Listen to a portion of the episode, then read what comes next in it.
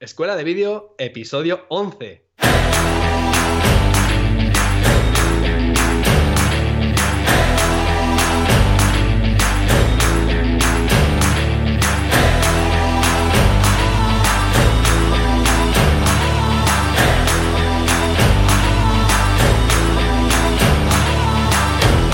Hola y bienvenidos a Escuela de Vídeo, el podcast donde Fran Fernández, propietario de FM Creativa, y Cristian Adam de crackvideo.com y sobre todo servidor de ustedes, hablaremos sobre todo lo que se refiere a vídeo, desde la edición hasta la grabación, repasando técnicas, programas, cámaras y además contaremos cómo nos las ingeniamos en nuestro día a día y en las producciones audiovisuales.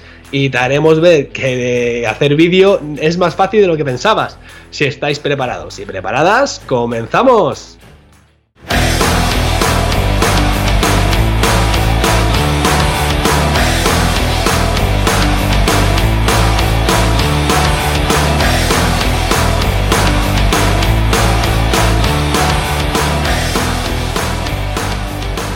Muy buenos días, Frank, ¿cómo estás? Muy buenas, don Cristian. Aquí estamos al pie del cañón otra vez, grabando un nuevo episodio de Escuela de Vídeo aquí en plena Semana Santa, dando el callo, currando.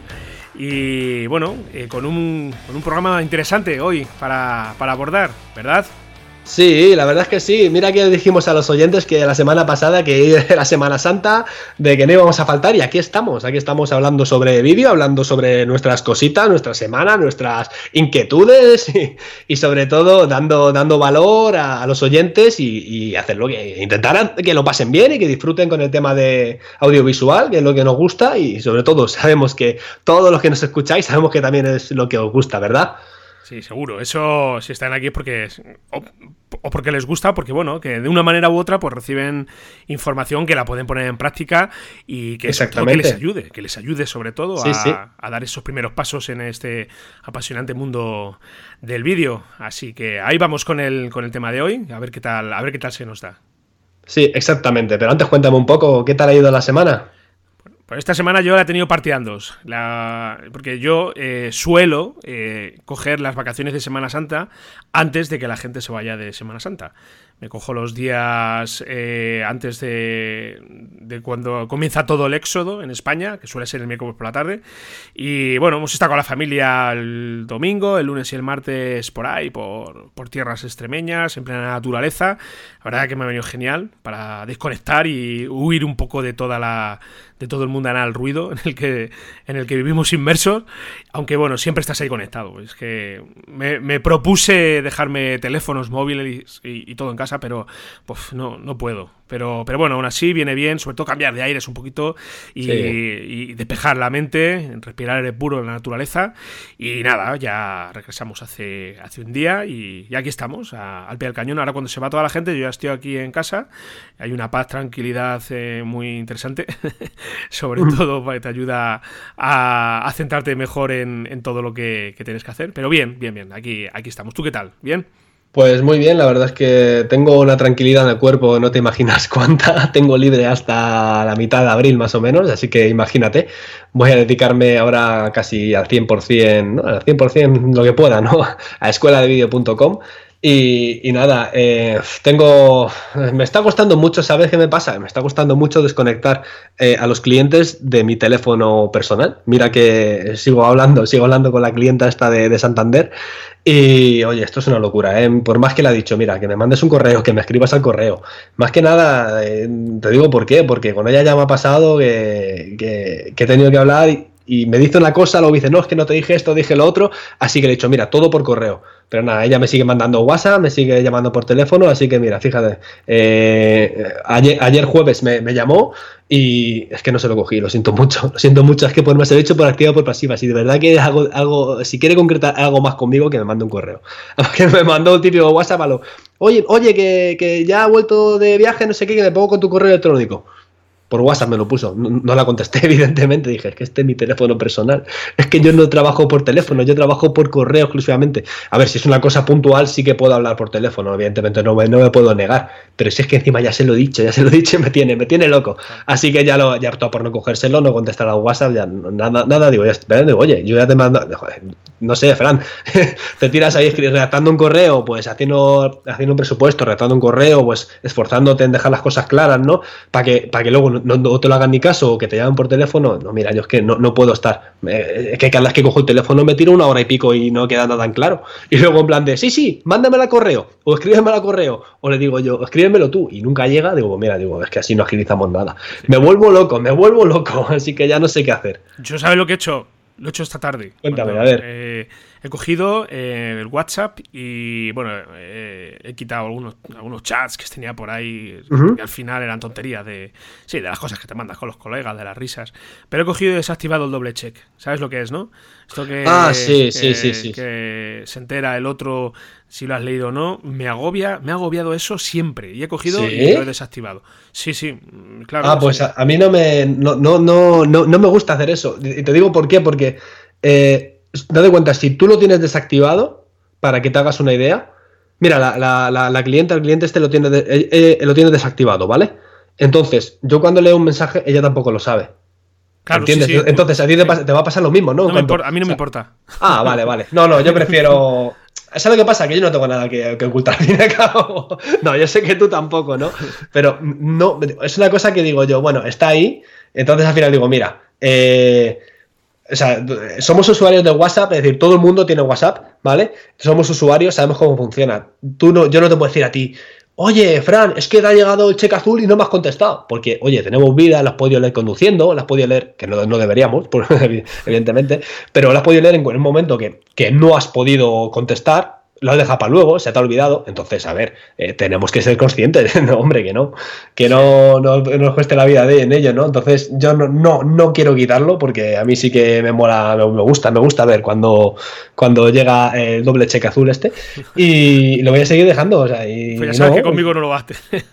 No, no, ya, ya. Pero vamos, precisamente contigo no tengo ese problema.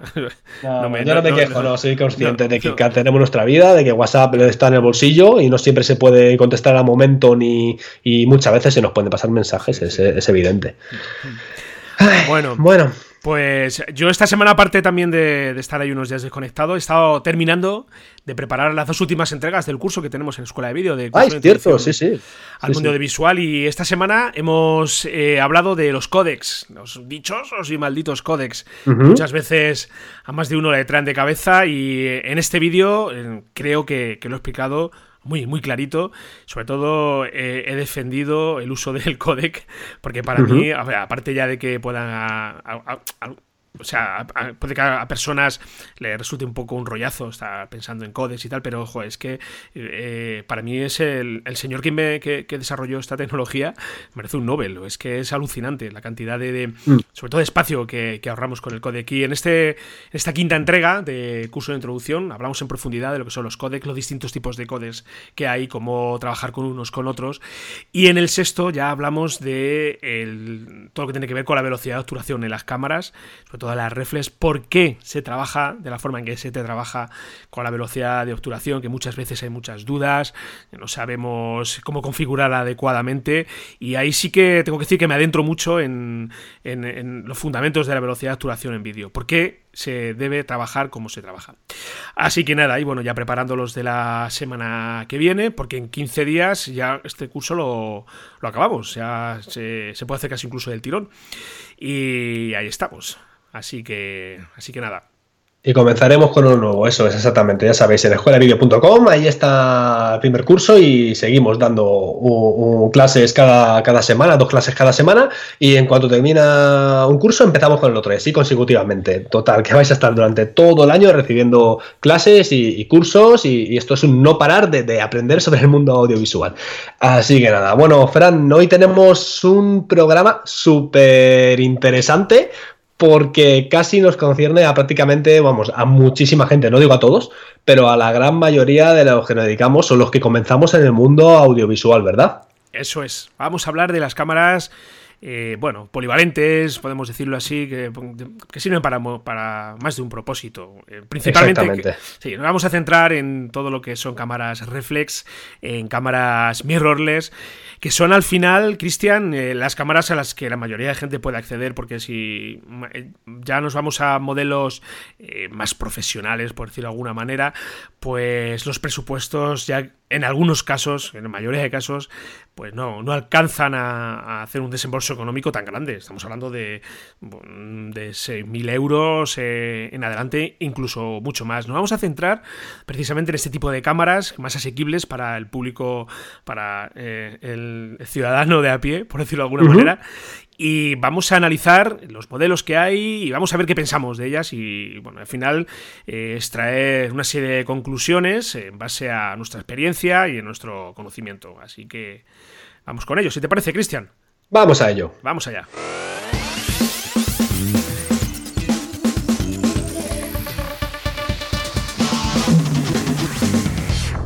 Bueno, Fran, ¿por qué tenemos, por qué utilizamos por la mayoría de nosotros cámaras DSLR? Yo eh, lo comenté en otro programa, mm, empecé en el mundo del vídeo atraído principalmente por esta doble funcionalidad que las cámaras de, eh, fotografía, las reflex tradicionales, eh, nos ofrecían. A mí la fotografía siempre me ha atraído, me ha gustado mucho, no me considero para nada un experto en fotografía, soy un apasionado del mundo de la fotografía. Curiosamente, mucha gente piensa que soy fotógrafo profesional, no lo entiendo. Mucha gente me llama y me dice, oye, que quiero que me hagas un reportaje de fotos para eh, la comunión de mi hijo, de la boda de... No hago fotos, yo hago vídeo. todavía no lo sé.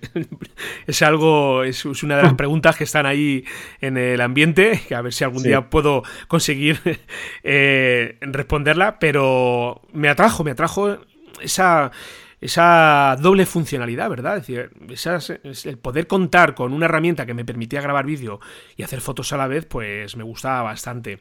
Y unido a esto también, pues muchas veces eh, es, el, precio, el presupuesto con el que contamos. Yo te hablo de la primera cámara que tuve, que fue una Canon 7D, pues bueno, ya por aquel entonces esta cámara me costó cerca de los 800 euros o 900 euros, quiero recordar, y no, más, más, más, fueron mil y pico mil y pico. Es que estamos hablando ya hace ya más de unos ocho años o por ahí. Entonces, eh, mm, me gustó, me gustó esa posibilidad, ¿sabes? De poder decir, bueno, ahora grabo, ahora hago fotos. Pero Aparte de esto también me llamó mucho la atención ese, ese aspecto que, que, por aquel entonces, bueno, y todavía todavía lo podemos, lo podemos apreciar. Las cámaras con sensor APS-C, ahora lo veremos, ¿vale? Pues eh, da un aspecto como una textura de la imagen muy, muy parecida a lo que es el vídeo, perdón, a lo que es el cine, la imagen que vemos en cine. Y esto fue algo que, que, me atrajo muchísimo. Creo que fue casi lo, lo definitivo, porque bueno, yo empecé a ver a referentes, a gente que, que yo seguía a través de internet, a a videógrafos eh, extranjeros y dije, bueno, ¿cómo narices harán esto? Claro, ya te pones a indagar, ya empiezas a, a investigar y ya empiezas a ver con qué material trabajan y claro, ya llegas a modelos de cámara y al final pues unido un poco estos dos factores, eh, el el precio, que no era desorbitado tampoco, y la funcionalidad doble que nos daba y esa calidad de la imagen, pues fue lo que me decantó al final. Y creo que eh, es una opción, eh, yo por lo menos es lo recomiendo que, es donde se haga la primera inversión. Antes, de verdad, por favor, esto siempre lo diré, de meternos en grandes desembolsos económicos de 5.000, 6.000 euros, sobre todo cuando acabamos de empezar. Para mí, personalmente, eso me parece un poco una temeridad, ¿verdad? Sí, es una temeridad, es muchísimo dinero para, para empezar. A ver, si, si, lo tienes como hobby y te apetece gastarte ese dinero, adelante. Pero mira, yo te cuento un poco el tema, ¿no? Me acuerdo cuando, cuando hace unos años empecé a, en el mundo del vídeo y hablaba con, un compañero de profesión, eh, Roberto Bolaños, y le preguntaba, me acuerdo que salimos bien juntos, y le preguntaba que, si él se dedicaba a vídeo, ¿por qué no se compraba una cámara de vídeo? ¿no? y lo primero que me contestó es que dijo, mira, primero, dice, porque tengo una cámara polivalente, es decir, que puedo hacer fotografía y vídeo, porque al final eh, Roberto se dedica a las dos cosas, hace tanto fotografía eh, como vídeo. Y, lo segundo, dice, es que por, un, por un precio reducido tengo una calidad excelente.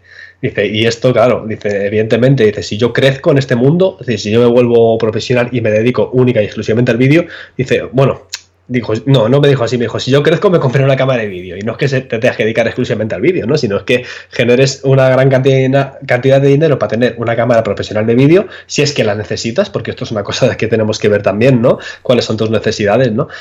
Ya lo hablaremos más adelante. Eh, pero también tener una muy buena cámara de fotos. Tenemos que tener en cuenta que una cámara DSLR, ya sea una reflex, una mirrorless, es decir, una, con espejo, una sin espejo, eh, tenemos que, tenemos que ver, lo primero que es que es una cámara, o sea, no, no, no, no termina de ser una cámara de vídeo, al final es una cámara de fotos con funcionalidades del vídeo. Aunque sí que es verdad que ahora en los últimos años estamos viendo cómo están metiendo eh, mucho, mucha más caña al tema del vídeo, están metiendo eh, o sea, están mejorando las características y los parámetros, porque al final de su, el usuario lo está pidiendo, ¿no? Y, está viendo que, que está siendo videógrafos que graban con con cámaras, con cámaras DSLR, con cámaras polivalentes, entre comillas, ¿no? Tanto, que hacen tanto foto como vídeo. ¿Cuántas veces has ido a un evento o has ido a grabar por ahí y te han dicho, creo que esto lo hemos comentado alguna vez, Fran, y has dicho, eh, y te han dicho, oye, eh, ¿con eso vas a grabar? O te han dicho, oye, que se ponen como en, pose de foto, ¿no? Y dices, no, no, si no es una foto, es un vídeo, ¿no? ¿Cuántas veces? Al final, o la cargas de accesorios, y le metes un micrófono externo, con esto con pelo, no para el aire, o le, metes, o, un gimbal, ¿no? O un eh, un estabilizador o la carga de accesorios o la gente al final se dice, no, no, no, es que esto es, está haciendo fotos. Claro, ese, yo, es el tema, ¿no? Yo he hecho, yo he hecho, es que me, está viniendo a la cabeza ahora mismo una situación, yo he hecho reportajes de bodas, he ido con el micro en la zapata de la cámara y la gente se cree que hace fotos gente que todavía piensa que, que, estás. Y entonces estás filmando un plano y están quietos todos, quieto, quieto, quieto, como si fuera una fotografía. Ya, ya. No, si yo te estoy grabando un vídeo, tú muévete como quieras. Y, ah, que yo creo que hay una foto. ¿No ves que hay un micrófono aquí arriba?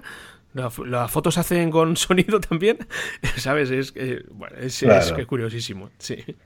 Es bastante gracioso, ¿no? Ya te digo, nos da. Es, es, bueno, y aparte la calidad de la imagen que nos ofrecen, eh, vamos a darnos cuenta que por 300, a partir de 300 euros, más o menos tienes una, una cámara que te que grabe en 1080. y, y, ya no es que sea una cámara, dices tú, bueno, pero es que por 300, por 400, 500 euros, también te puedes comprar una cámara de vídeo sencillita, de estas normalitas, ¿no? Que te grabe en 1080 o incluso un poquito más en 4K. Pero hay otra cosa muy buena que tenemos en estas cámaras y es la cantidad de accesorios que les podemos acoplar y contar además con los cambios de objetivo, que es muy importante, ¿no? O sea, podemos, digamos, por un desembolso eh, entre 1.000 y 3.000 euros, podemos equiparnos con una cámara de características brutales, enfocada al vídeo, brutales. A lo mejor no tan profesionales como, como vemos pues, en muchos documentales o en muchos programas de televisión o en películas, evidentemente. estamos hablando de otro tipo de gama de cámaras, eh, pero sí que nos, vamos, sí que podemos hacer trabajos de altísima, altísima calidad.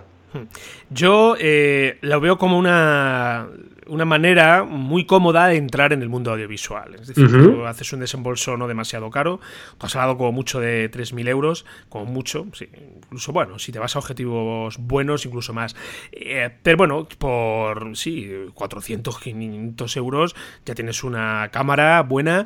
Eh, hablaba, hablaba precisamente en el último Tips and Bits que subimos a nuestro canal de YouTube de cuál es el equipo mínimo viable que, que yo recomiendo para, para un un videógrafo que, quiere comenzar a trabajar y hablaba eh, de trípodes, hablaba de cámaras, os, eh, os, invito a que le echéis un vistacillo en nuestro canal de YouTube. Y, este, este, este equipo mínimo viable es, es, una manera muy cómoda, sobre todo por los precios y la inversión, de, hacer llegar este, este, estos equipos a la gente normal y corriente, ¿vale? Como puede ser tú, como puede ser yo, que no tienen, que no cuentan con presupuestos demasiado elevados. Pero si ya te dedicas al mundo del vídeo y ya pasan los años, te vas a dar cuenta, eh, por lo menos en mi caso, vas a tener ahí el típico diablito ahí sobre el hombro que te habla al oído y que te dice, oye, esto se te está quedando pequeño. ¿Sabes? Yo no sé si te pasa a ti, pero a mí ya me está pasando. Esto se te está quedando pequeño. ¿Por mm. qué digo esto? Bueno, porque yo, por ejemplo, cuando voy a filmar, si voy a filmar algo que el audio no me, me da en principio demasiado... no, no lo voy a incluir en mi producción, pues puedo prescindir del micrófono. Pero como tenga que hacer un trabajo en el cual tenga que registrar sonido de ambiente, necesite eh, eh, trabajar con planos de steady, eh, necesite, por ejemplo, trabajar con trípodes o, o estar cambiando continuamente objetivos, Sí me he dado cuenta que con una cámara que sea capaz de, trabajar con todo esto a la vez, como pueden ser ya las cámaras más profesionales, pues me refiero ya de precios más avanzados, pues ya sí que ahí echas en falta. Yo lo digo porque, bueno, tengo compañeros que, trabajan con modelos ya de cámaras profesionales, porque estas sí que ya se pueden decir que son cámaras profesionales. Hablamos de, por ejemplo, las cámaras de la, de la cama de, de Canon, de la EOS Cinema, de la 200, la C200, la C100.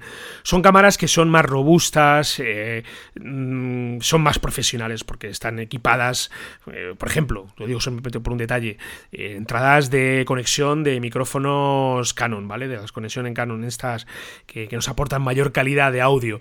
Pues claro, esto al final también y sobre todo dar la imagen la imagen de, contar con, una cámara de vídeo de verdad, profesional.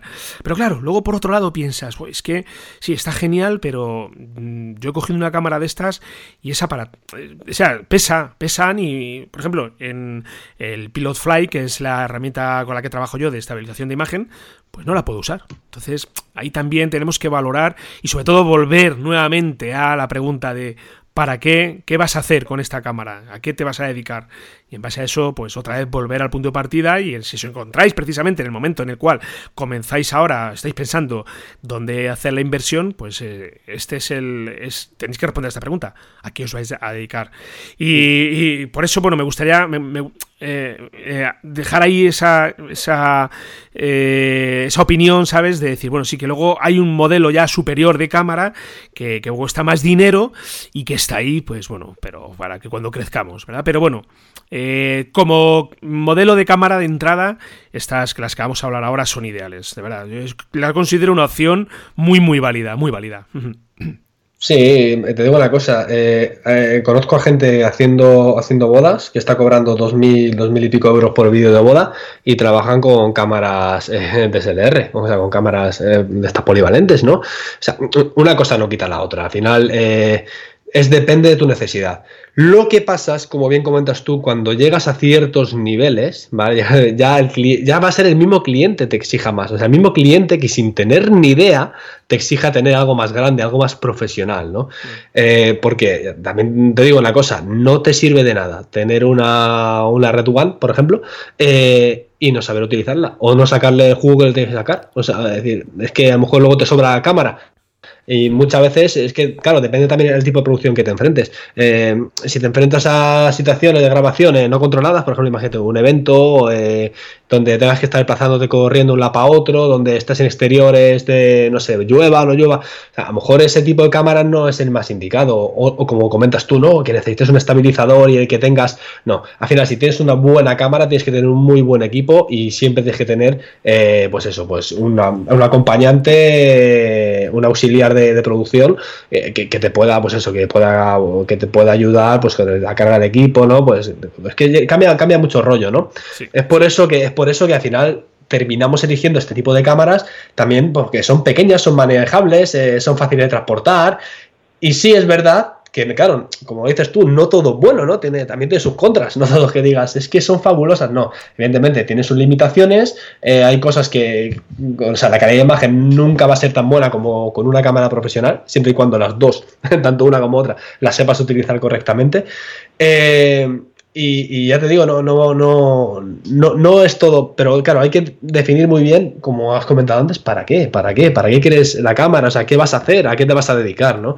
muchas veces, hasta incluso con una DSLR eh, cargada de mil, de mil cachivaches, incluso hasta te puede sobrar. Claro, yo, por ejemplo, eh, si vas a dedicarte a filmar eventos, y, o yo que sé, o ponencias y tema que por cierto es una es un, una opción bastante válida, interesante, porque vuelvo otra vez a sacar aquí el argumento de que nos intentemos especializar, que no seamos genéricos. Entonces, si te vas a especializar en filmación de, eventos y ponencias, pues aquí sí que tengo que decir que eh, la cámara reflex, mm, desde mi punto de vista, no es la solución ideal. Bueno, cuando hablo de mm. reflex, hablo de cualquier cámara polivalente, ¿vale? Aquí podemos meter las mirrorless. No es la opción ideal porque estas cámaras tienen limitación en el tiempo de grabación, excepto algún modelo por ahí. No sé si hay alguna que ya esta limitación ya la sortea. Me suena que. Creo, que la, GH, la GH5S ya se ha cargado la limitación y luego, evidentemente, haciendo hacks, haciendo pirateos a las cámaras. Sí que he visto que, por ejemplo, en, en las Sony, haciéndole un hack, metiéndole un software, eh, te cargas la limitación.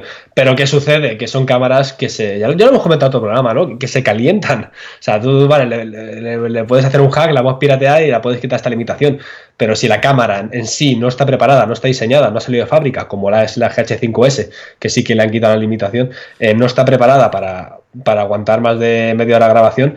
Pero ojo, eh, a ver, te dicen media hora. Luego, eh, si haces las pruebas, puede ser que tu cámara te aguante, depende de qué modelo, ¿no? Puede ser que te aguante 20 minutos o puede ser que te aguante 50, ¿no? También depende, porque ellos te dicen más o menos estimado, es decir, que tú no te vas a poder tirar grabando, como dices tú, una ponencia dos horas. No, para eso necesitas otro tipo de, otro tipo de cámara, una Sony FS7, una Canon C100, C200, C300. O sea, tienes que ya cogerte una cámara eh, profesional destinada para, para ese uso, ¿no? Ahí volvemos, volvemos volvemos a lo mismo. ¿Qué necesitas? ¿Qué vas a grabar? ¿Qué vas a hacer? Yo creo que está muy bien para, para empezar y para continuar, no solamente para empezar.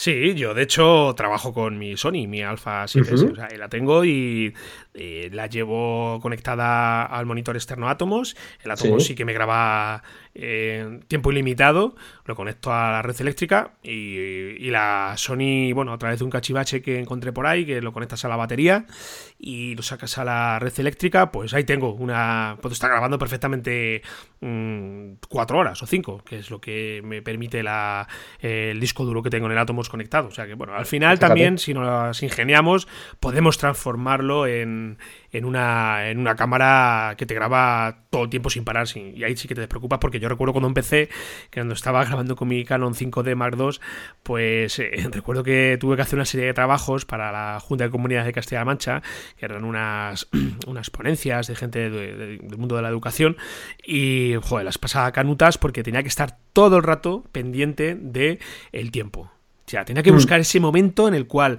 el ponente hacía una pausa, yo aprovechaba corriendo, paraba y otra vez comenzaba a grabar y otra vez contaba con estos, con estos minutos hasta que, hasta que se agotaba. Entonces, es que este, tiene que estar todo el rato pendiente de eso y la verdad que si, si el ponente se enrollaba y se enrollaba y se enrollaba, tú rezabas para que parara de un momento a otro para comenzar a, para parar la grabación y comenzar otra vez desde el principio. Eso eh, he pasado he pasado por momentos un poquillo ahí críticos en ese sentido. Sí, te puedes perder cosas, es decir, tú dices, bueno, paro y entiendo, no paro y entiendo, pero dices tú, dejo grabar y sigo grabando. Pero, pero al final dices, ay, que me he perdido al principio de la frase o lo que sea. Te puede pasar y como dices tú, pues pasarlo bastante mal. Pero oye, Fran, a ver, vamos a hablar sobre, vamos a tratar un tema. Te voy a hacer una pregunta. ¿Qué hacemos? Eh, ¿APS-C o full frame?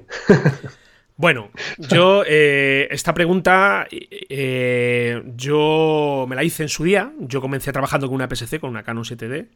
Es una cámara con... Bueno, habrá que... Antes, que nada, vamos a aclarar un poquito lo que es APS-C y lo que es full frame. El full frame es el formato eh, completo de toda la vida, que corresponde a los 35 milímetros, ¿vale?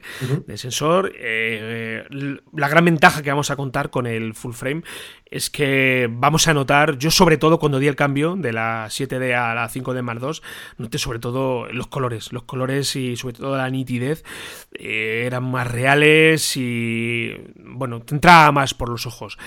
Pero sí es cierto que el APS-C cuenta con un factor que a mí me gusta bastante y que eh, eché de menos en su día cuando di el salto a full frame y es precisamente esa eh, esa, calidad de la imagen que se parece tan, tan, tan cercano a lo que es el, mundo del cine, lo que es la imagen que vemos en cine.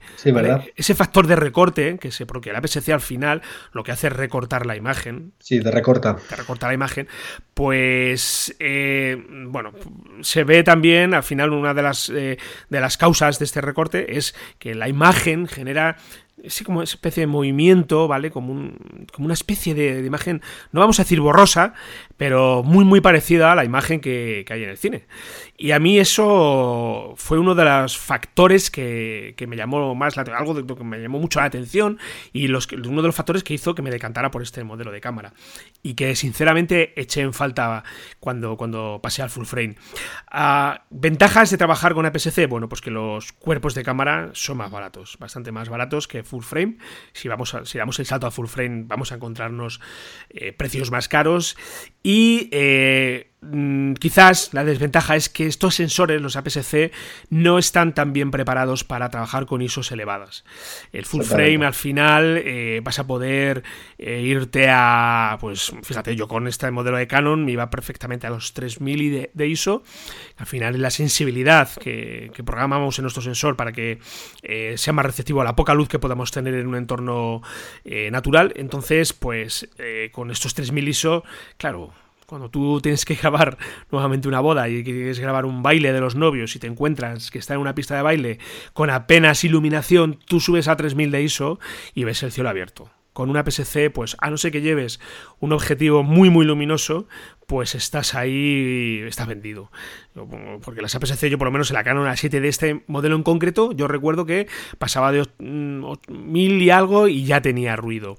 Entonces, pues bueno, eso también es otro factor que, tenemos que, contar. Y luego también eh, todo lo que tiene que ver con los objetivos. Porque claro, los objetivos que hoy en día compramos, en principio están diseñados para el tamaño eh, de, para full frame. Si, las, si los acoplamos a una cámara con sensor APS-C, tenéis que tener en cuenta que vais a sufrir un recorte, ¿vale? De la, de la imagen. A lo mejor un objetivo 50 milímetros se nos pasa, pues creo que fácilmente cerca de 80. Oye, ojo, que esto a lo mejor puede ser más que una desventaja, puede ser una ventaja, ¿vale? Porque estamos, tenemos un tele al final. Entonces, bueno, como veis, estos son muchos eh, factores y muchos elementos que al final tenemos que sopesar y tenemos que pensar realmente eh, cuáles son los que. dónde podemos sacarle mayor partido. Así que, bueno, por lo menos esta es mi, mi apreciación. Yo no sé tú, Cristian, ¿cómo lo ves? Pues sí, estoy, estoy de acuerdo. Eh, no sé si te, has fijado, hemos hablado antes de la, de la Panasonic, la GH5S, bueno, la GH5 también, que es la que esa salió el año pasado o la anterior. Y la GH5S que ha salido este año es, digamos, es la cámara, es la cámara, digamos, eh, pequeña, polivalente de, fotos, pero especializada en vídeo. Son cámaras que cuestan 2.000, 2.500 euros eh, solamente el cuerpo y vienen con sensores APS-C y date cuenta que están, son cámaras que prácticamente las enfocan solamente para el vídeo. O sea, sí, puedes hacer fotos, tiene 10 megapíxeles, eh, bueno, pues como más o menos en la A7S eh, de Sony, eh, pero fíjate cómo pasan del full frame. Sí que es verdad que, bueno, como has comentado antes, el full frame sí que te permite mayor luminosidad en el tema de jugar con ISOs más altos sin que genere ruido. Pero, por ejemplo, Panasonic sí que ha trabajado mucho en ese tema y lo ha mejorado. No, no ha llegado a igualarlo, pero lo ha mejorado una, barbaridad. Yo para vídeo, eh, a menos que necesites eh, trabajar en condiciones de poca luz, mm, yo tiraría por APS-C. Es más, eh, estoy mirando cámaras y digo yo, eh, ¿qué hago? ¿Me cojo una full frame? ¿Me cojo una PSC? Y es que seguramente me cojo una PSC. Y ya no solo por el precio, bueno, por el precio depende, porque por la Panasonic, por ejemplo, es bastante más cara. Es más, cara que muchas full frame. Pero eh, date cuenta que se te pone con el, con el objetivo, se te pone en 3.000 euros la cámara, o sea, cuerpo y objetivo, o sea, no, no es ninguna tontería. Eh, pero sí que te voy a poner APS-C. Y, ya te digo, ¿por qué? Porque es que para vídeo no necesitas, no necesitas mucho más. Sí que es verdad que sufre ese recorte, pero también es verdad que has comentado de los objetivos. Eh, hay objetivos que están diseñados para PSC. Es decir, que te van a dar la distancia focal que, marcan, ¿no? En cambio, pero como dices tú, la mayoría son objetivos full frame. Pero sí que es verdad que ya están empezando a salir objetivos para APS-C. O sea, esto es una cosa que. El tema de recorte, pues es al final eh, una como, como, si te hiciera zoom. Como, ¿no? Al lado de los objetivos, pues, puedes tener uno de 50 y si te pones 75, 80 milímetros, más o menos aproximadamente, eh, es como si te hiciera un zoom el objetivo. Entonces, bueno, pues eh, hay veces que viene bien, hay veces que no viene tan bien pero yo creo que, sí, que sí, que entre... Yo apostaría por el APS-C sin, ninguna duda si quisiera dedicarme única y exclusivamente para el vídeo. Una cosa más eh, que tiene de bueno el full frame eh, en comparación con el APS-C es que te hace unos desenfoques, unos bokeh eh, mucho, digamos, más pronunciados que el APS-C. si, y ya que estamos hablando de cámaras polivalentes, si no solamente vas a hacer vídeo y vas a hacer fotografía también, cómprate un full frame. Yo, por ejemplo, es que foto no hago. o sea, sí, las tengo que hacer, las hago, pero no, no, no hago. Yo hago vídeo, entonces con APS-C me vale. No me, no me viene mal tener como digamos las funciones de la fotografía, de cuando sobre todo cuando quiero hacer un hiperlapse, eh, que lo hago con, a base de, fotos, que la gente me llama loco cuando me ven por la calle haciendo un hiperlapse, paso a paso haciendo fotos, sí que lo utilizo, pero, pero no, no hago foto, o sea, no, no voy a trabajar como fotógrafo de bodas, con lo cual yo no quiero una cámara con full frame, o sea, me, sobra, me sobra full frame. Con APS-C voy sobradísimo. Y si encima de esto me puedo ahorrar un dinero, digamos, en lo que es en la cámara, lo que es el cuerpo de cámara APS-C, pues oye, bienvenido sea. Yo, mira, estoy viendo ahora mismo las características de la, de la Panasonic, la GH5S. es un pepino, ¿eh? Me, encanta. Y bueno, están unos 2.000 euros aproximadamente, masiva. Pero es que te graba en 4K real. 4K real. ¿Vale? No es un Ultra HD, el 4K real son 4096 píxeles en horizontal por 2160 eh, en vertical y el Ultra HD, esto a modo de reseña, son 3800 y pico por 2160. A ver, son 200 píxeles de diferencia. Invito a cualquier oyente del podcast que si eh, nota la diferencia entre el 4K y el Ultra HD, así en, al instante, pues por favor que nos llame, que nos cuente el secreto, ¿vale? Porque yo, yo no lo diferencio. Son 200 píxeles eh, de nada. Y está, bueno, te graba en 4K real y... Sin interrupciones, ¿eh? No tiene, no tiene límite de tiempo, ¿verdad? Y, en 60p. sí, está, está, está, muy bien. Y luego, eh, bueno, aparte de esta también, Sony acaba de lanzar la, la A7 III la 7.3, uff. ahí me tiene enamorado esa cámara también. ¿eh?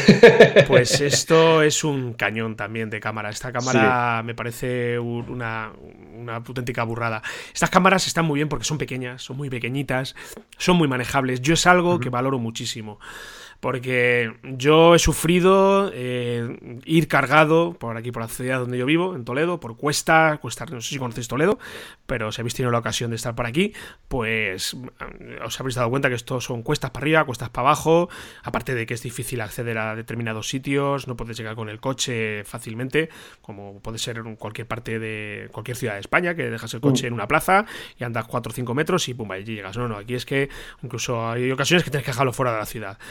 Claro, con un trípode cargado, con un slider cargado, con eh, una steady cargado, un objetivo. yo, o sea, yo terminaba eh, molido, o sea, tenía la espalda rota. Entonces, Fran, ya me lo estás diciendo. ¿Dónde vas tú con una con una C200 por Toledo cargando cargada la espalda? Ya te estás contestando tú, no, tío. Tienes que tener una. Mira, te voy a decir más. Tienes que tener una sin espejo. sí, sí, sí, sí, ya la tengo. por eso mismo, es que si no, vamos, es imposible. Esto de las con espejo sin espejo, ¿qué opinas de eso? Pues bueno, a ver, si es que al final eh, la sin espejo, la sin espejo, eh, yo me he dado cuenta que tienen algo que particularmente no me gusta. Yo una vez escuché a Enrique Pacheco, que no sé si le conoces, pero es un experto eh, del mundo del vídeo también, de time lapses, eh, hablaba de que él todos los días limpiaba el sensor de su cámara, de su Sony, y, eh, bueno, era un, proceso que él lo, hacía con cualquier, o sea, de forma natural. Igual que limpias la cámara por fuera, tienes que limpiarla por dentro. Si es cierto que siempre te da un poquito más de reparo tocar el sensor. Eh, si lo haces con cuidado no pasa nada. Pero las cámaras sin espejo están más desprotegidas, eh, el sensor está más protegido que una cámara con espejo. Esto, si desmontamos una cámara, quitamos el objetivo y lo miramos, vamos a ver que el sensor lo tenemos ahí, expuesto al aire libre, la sin espejo. ¿Qué pasa? Que yo, más de una ocasión, eh, en un cambio de objetivo, mm, se me ha llenado el sensor de porquería se me llena de porquería y lo peor de todo es que, claro, mm, en el visor de la cámara, hablo, de la Sony, no lo ves, no, no, no, veo que tengo una mota ahí de polvo y tengo un punto negro. Y llego a casa y me encuentro material filmado con un punto negro en la parte izquierda inferior y se me revuelven las tripas. ¿Sabes por qué? Pues porque, bueno, eh, cuando he cambiado el objetivo, a lo mejor el objetivo que traía traía una mota de polvo y ¡pum! Es que van derechas. O sea, parece, parece un imán.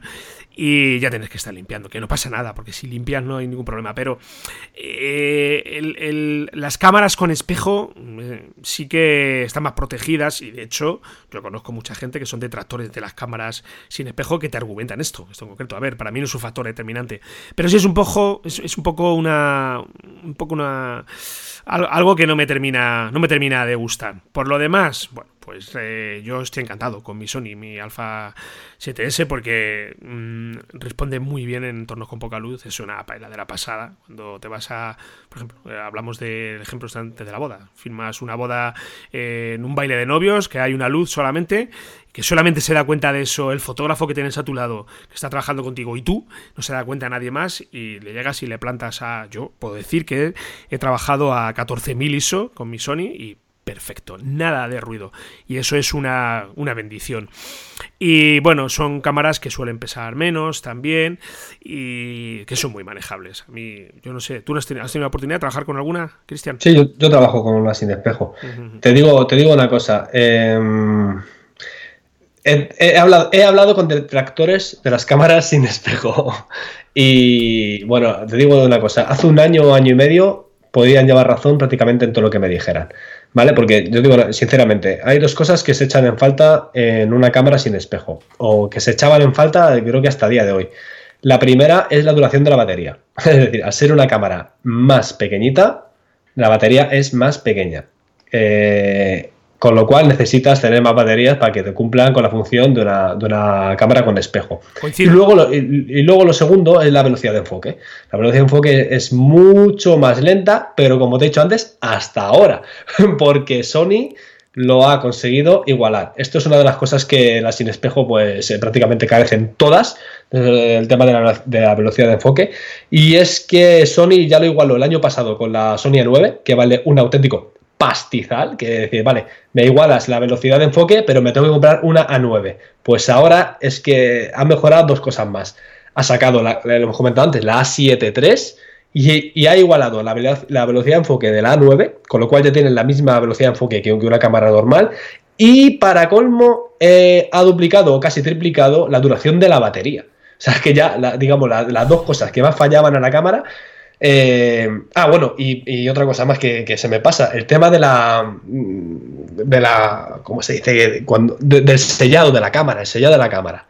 El sellado de la cámara igual, en esta la 7, por eso digo que me tiene enamorada esta cámara, aunque ya te he dicho, fue full frame y lo que quieras, es un poco cara, porque son 2.300 euros eh, solo el cuerpo, pero ¿Qué va, ¿Qué va, No, no es cara, no es cara. A ver, es que entre caro y precio alto, uf, habría que diferenciarlo ahí.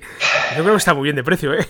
Sí, no, pero ¿sabes lo que pasa? Que por ese precio, eh, hablando así un poco ya entrando en materia en cámaras y tal, tienes, por ejemplo, una Sony, la, la 6500, con cuerpo estabilizado, con cinco ejes, eh, grabando en 4K es un pepino, es un pepino de cámara, eh, hasta 120 fotogramas por segundo, bueno, aquí serán 100 fotogramas por segundo, aquí en España, eh, es una pasada. Y es que por ese precio tienes esa cámara con un objetivo caro y con un monitor externo y con un... o sea, eh, que, por, que por 2.500, bueno, está por con 2.600 euros con objetivo, por 2.600 euros tienes la, 6500 con todos los accesorios posibles, habidos y por haber, convirtiéndote en, o sea, teniendo un pepino de grabación que no te imaginas ni tú. por eso digo que no, a mí la, la 7, la 7.3 me encanta, porque trae todas estas cosas que ni la 6500 ni la 7S2 tienen. Pero, pero, pero eh, me echa un poco para atrás el precio. Porque bueno, ya te digo, pero teniendo la, velocidad de enfoque, aunque ya te digo yo que yo prácticamente el 95, el 90-95% de las grabaciones enfoco en manual. Esto es una cosa que, a menos que sea una cosa con mucho movimiento, hacer un seguimiento con el follow focus o lo que sea, eh, y, la, y te digo, y, de baterías, pues siempre llevo baterías de sobra. O sea, no, yo grabo, yo no grabo los discos duros, yo grabo directamente sobre. O sea, perdón, estoy hablando de batería, estoy mezclando cosas, vale. estoy mezclando cosas, vale, la batería. Eh, no, o sea, eh, cambio la batería y ya está, o sea, no, tengo problema. Así que, bueno, eso vamos, ya te digo, pero mm, no sé, la 7.3 eh, ha mejorado todo, digamos, todas las pegas que le ponían a, las cámaras. Eh, la, las han mejorado, la han mejorado esta cámara, al cual ya haya muchas bocas, entre comillas. ¿no? Estoy viendo las especificaciones de la 7.3, es que madre mía, veo. No, no, no se puede mirar, no se puede mirar porque es que nos apetece comprarlo y, y no, nada. Sí, es que ahora mismo, claro, te pones a ver la GHS, la GH5 de Panasonic y ves esta y, entras ahí en un dilema y dices, ¿qué hago? Es que sí, porque es que las dos tienen doble, doble tarjeta, doble entrada de tarjeta. Bueno, pues estaba empezando yo la, doble tarjeta, mezclamos con las baterías antes. No, pero sí que las dos, las dos, tienen doble entrada de tarjeta, las dos graban en 4K. A ver, eh, yo creo que la GH5S en grabación de vídeo creo que está, no sé, quizás medio punto por encima. No sé qué opinas tú. Porque es que se puede grabar con, eh, por HDMI hasta, hasta, 12, hasta 12 bits. Sí, eso, eso es un gran valor. Yo, eh, yo ahora mismo estoy viendo la A7 3, eh, no sé, lo estoy viendo ahora mismo en Sataka. No, no veo más especificaciones, no sé lo que los bits que utiliza, pero esos 693 puntos de enfoque son los hmm. mismos que utiliza la Sony A9. Me parece una burrada. sí, es una locura. Un dispositivo tan pequeñito, ¿sabes? Tan. tan yo, vuelvo otra vez al argumento de tan manejable y que pesa tan poco. Pues me parece un lujazo, un lujazo. Pero a día de hoy, fíjate, yo creo que a día de hoy casi me decantaría más por la Sony porque tengo objetivos. Sony. Yo para mí ahora mismo cambiar. verdad. Yo ahora mismo cambiar a a, Panasonic, a la GH, pues eh, a ver, siempre te puedes comprar un adaptador, ¿vale? Y de objetivos y, funcionas. Pero sobre todo lo haría, me quedaría con la Sony porque eh, conozco ya cómo funciona la Sony, ya estoy hecho a la manera de trabajar de Sony. Y si me tuviera que, ir a Panasonic, pues tendría nuevamente que empezar otra vez a aprenderme los menús, dónde está. Y eso, a ver, eh, somos profesionales, no lleva, no te vas a tirar dos meses. Pero claro, si ya llevas la lección aprendida, por decirlo de alguna manera, pues ganas tiempo. Creo que me quedaría con esta, con la, con la Sony A7 III. Tiene una pintaza increíble. Y lo de las baterías tiene razón. Yo me he tenido que comprar para mi Alpha 7S, mm, pues creo que tengo 8 baterías. Duran hmm. nada y menos. Es que se, vuelan. En un suspiro ya tienes que estar otra vez cambiando la batería y sobre todo, ya no solamente eso, estar cambiándola, sino que cargar con 8 baterías. ¿sabes? Que esto también es un poco un rollazo estaríamos ahí, ahí. ¿Por cuál nos decantaríamos? Bueno, a ver qué dicen los oyentes. A ver, invitamos a los oyentes a que eh, en, las notas del programa y en, los comentarios del programa, perdón, nos dejen ahí qué es lo que harían ellos y cuál es el modelo que más les gusta, ¿vale? A ver qué, a ver qué nos encontramos, Cristian.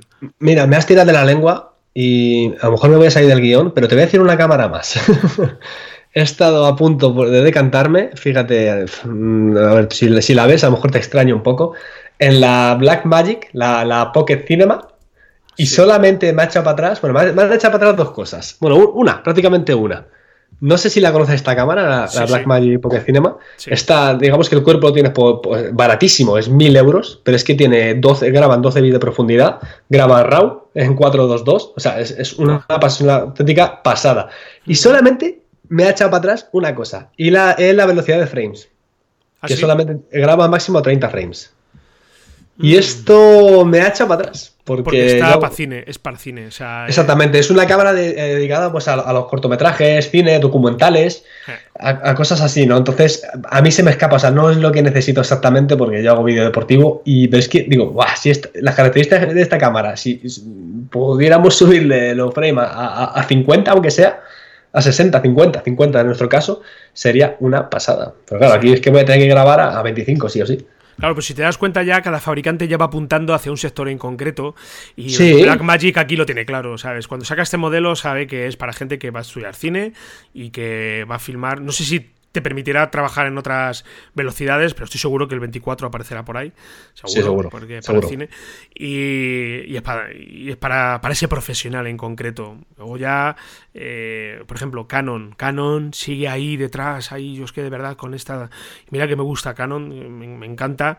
Empecé a trabajar con Canon, pero sigue ahí con dos pasos por detrás, porque ellos quieren, yo estoy convencido que es porque ellos quieren que sea así, porque la última Canon, la 5D, hablamos ya de, reflex, eh, la 5D Mark IV, ya graban 4K, pero te hace un recorte en la imagen, entonces no, o sea, no, me gusta, ¿sabes? Cuando ya eh, encuentro modelos de cámara que me dan más, dame tú más también, pero luego, claro, te pones en, en su piel y dices, no, eh, con esto Canon lo que nos está diciendo es que si queremos grabar vídeo, que nos compremos, nos compremos las cámaras EOS Cinema, que son las que tienen ahí, que son ya pues en mil euros en adelante, aproximadamente, o incluso algo menos.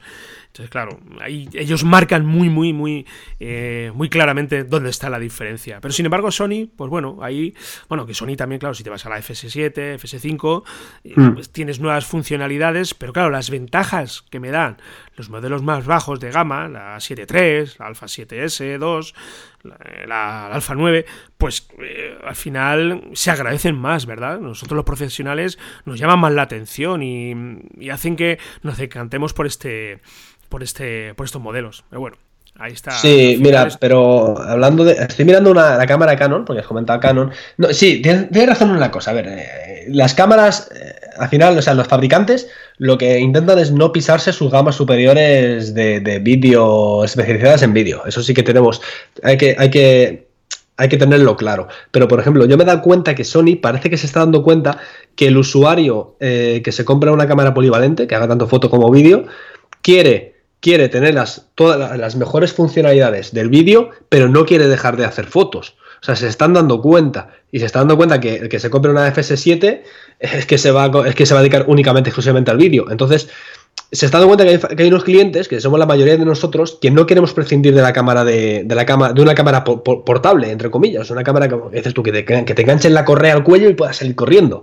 Y, volviendo a lo que eh, volviendo a Canon, eh, no sé si has visto la cámara, la M50, la mira, a ver si la puedes ver ahora, ahí en directo, clicando en internet, la, la, Canon, la M50, la cámara sin espejo de, Canon, que ha sacado hace muy, muy, muy poquito, que dicen que es la primera Canon que graba 4K de verdad.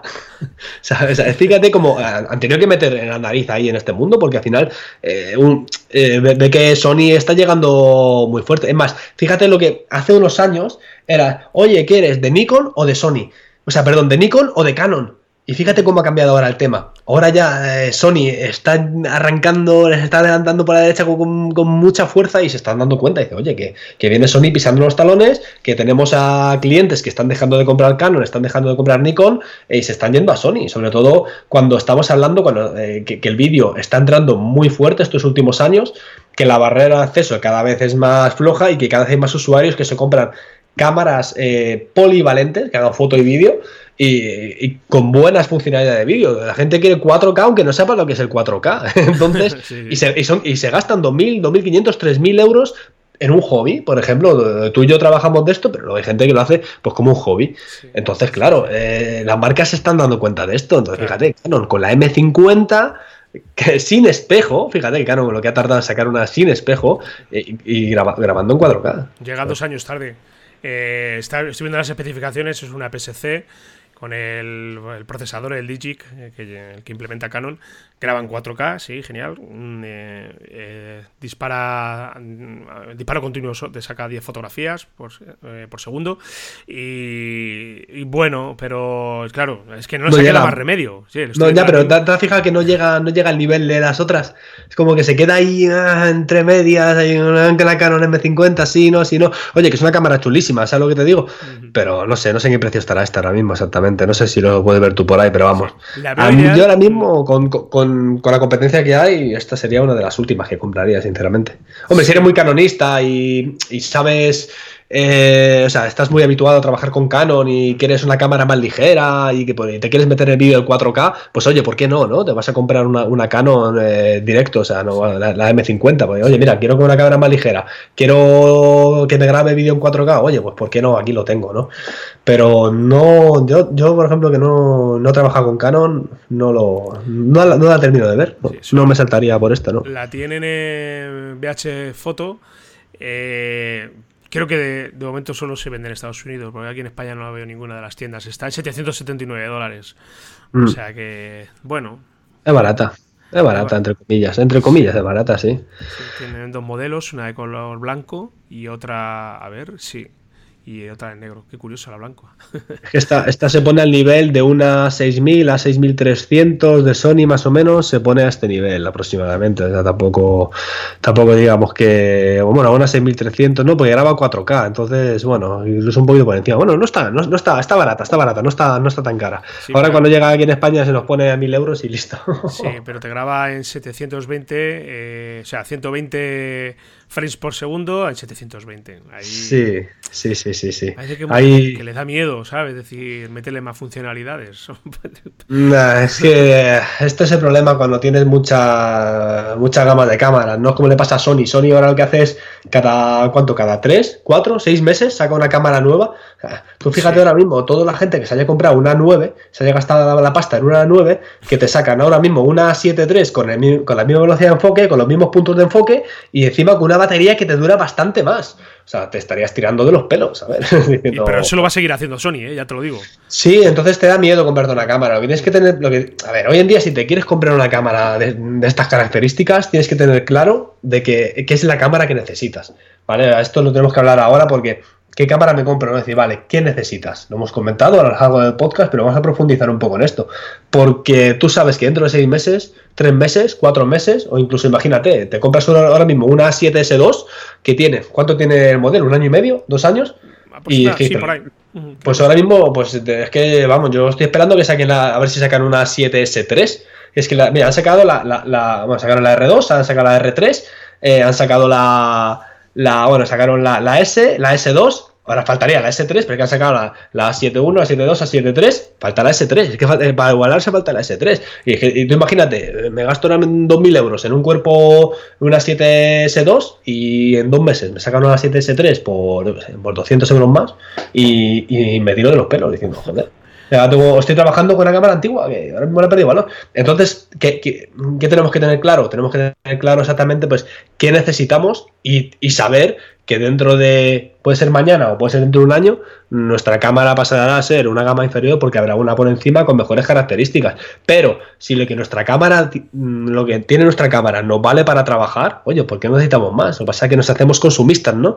Queremos pues, siempre lo mejor, siempre lo último, va. Luego al final, es lo que comentamos, tú, ponte a ver un vídeo. Ponte a ver un vídeo y dime si está grabado con una 7S o una 7S2. Es que no lo vas a saber. No, no final, lo vas a saber. Claro, para al final, a ver, lo que es la calidad de la imagen, todas eh, van a trabajar con unos parámetros muy parecidos.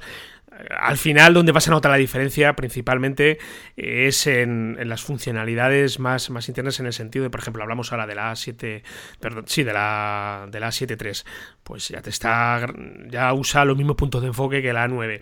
Pues claro, eso sí, tú lo notas, pero al final la imagen eh, es muy, muy parecida, volvemos otra vez, eh, no deja de ser un 4K, a ver, si trabajas con profundidad de color, también vas a tener más garantías, vas a poder uh -huh. trabajar luego ya en edición con corrección de calor, pues de color mucho más, de una forma más precisa, incluso vas a obtener resultados mucho más, más espectaculares.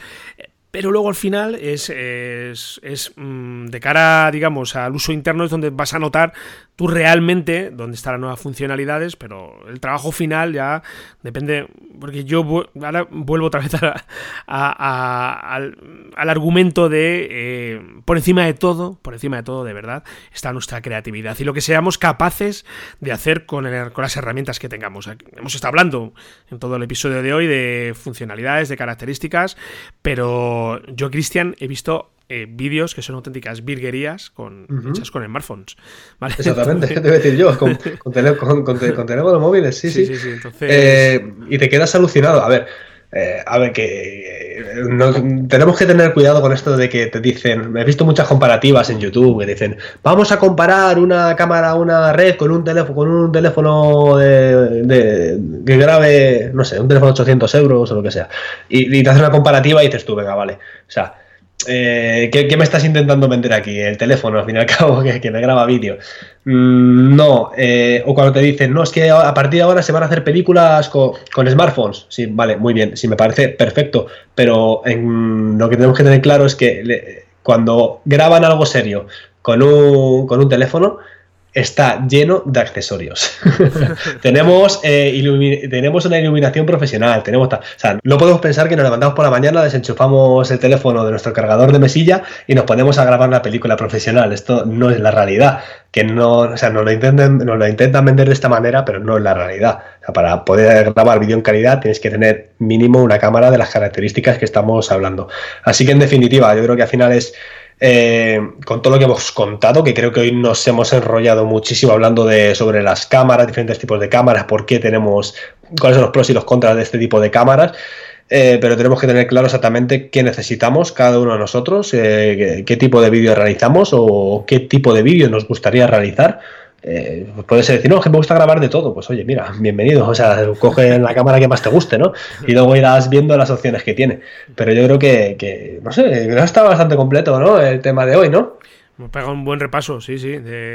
al final, yo lo que voy a recomendar es que, a ver, si es cierto que si os encontráis en el momento en el cual tenéis que empezar a decidir qué modelo cámara comprar, eh, yo lo que os voy a decir es que, bueno, que escuchéis este programa, ya habréis escuchado, si estáis en este punto ahora, que sobre todo respondáis a la pregunta ¿para qué la vais a usar? Y analizad 3, 4 modelos, pero tampoco estaréis 4 años ahí dando vueltas y esperando a que saquen un nuevo modelo. No es que como eh, sabemos que Sony va a sacar un nuevo modelo, voy a esperarme dos meses. Puedes estar esperando a que saquen un nuevo modelo toda la vida y siempre será mejor. Contad con eso. Eh, compradlo ya. O sea, en el momento en que más o menos eh, detectéis cuál es vuestra verdadera necesidad, pues a por ella, la compráis y fuera y a, y a currar y a, empezar a hacer cosas. No, no os tiréis ahí horas y horas eh, o días y días pensando y pensando, no, no, no, no, que no sé, porque al final no hacéis nada, hay que pasar a la acción. Así que... Exactamente. Pues nada, Fran, ya cerramos el programa de hoy, que al final se nos va a hacer larguísimo. Y sobre todo audiencia, señores oyentes, señoras oyentes, recordad que estamos en escueladevideo.com con nuestra plataforma de cursos online con dos clases cada semana durante todo el año. Y si tenéis dudas, sugerencias y propuestas nos podéis contactar a través de escuelavideo.com barra contactar o directamente si no queréis pasar por allí, bueno, os escribís un correo electrónico a hola arroba escueladevideo.com y allí hablamos sobre, bueno, eh, nos comentáis lo que queráis, dudas, propuestas, lo que os apetezca. Y recordad que estamos en Evox, en iTunes y en YouTube. Allí nos podéis escuchar todos los programas y todas las cosillas que vamos colgando. Y además seguirnos en las redes sociales, por supuesto, Instagram, tenemos Instagram ya como escuela de vídeo, tenemos Twitter como escuela de vídeo también y tenemos Facebook sobre todo, escuela de vídeo. Nos podéis buscar por allí. Si tenéis dudas con los enlaces, entráis en nuestra página web y en la parte inferior están todos los enlaces de las redes sociales también para que nos podáis seguir y dar a me gusta y todas esas cosillas. Vamos a dejar, la, si te parece Cristian, perdona, vamos a dejar en las notas del programa todos los... Eh, eh, los modelos de cámara de los que hemos hablado, ¿vale? Claro que sí, Que le echen un vistacillo. Si la quieren comprar, pues, pues nada. Es decir que tenemos ahí una cuenta de afiliados. Bueno, si nos queréis ayudar y estáis en ese momento de comprar la cámara, pues bueno, os agradeceríamos mucho que lo hicierais a través de, de, de Amazon de nuestra cuenta de afiliados. Pues nada, Cristian. Hemos terminado por hoy. Muy bien, Fran. Nos vemos la semana que viene. Nos vemos la semana que viene ya con nuevas cositas y os esperamos por aquí. Un abrazo para todos y un abrazo para todas. Un abrazo, hasta luego.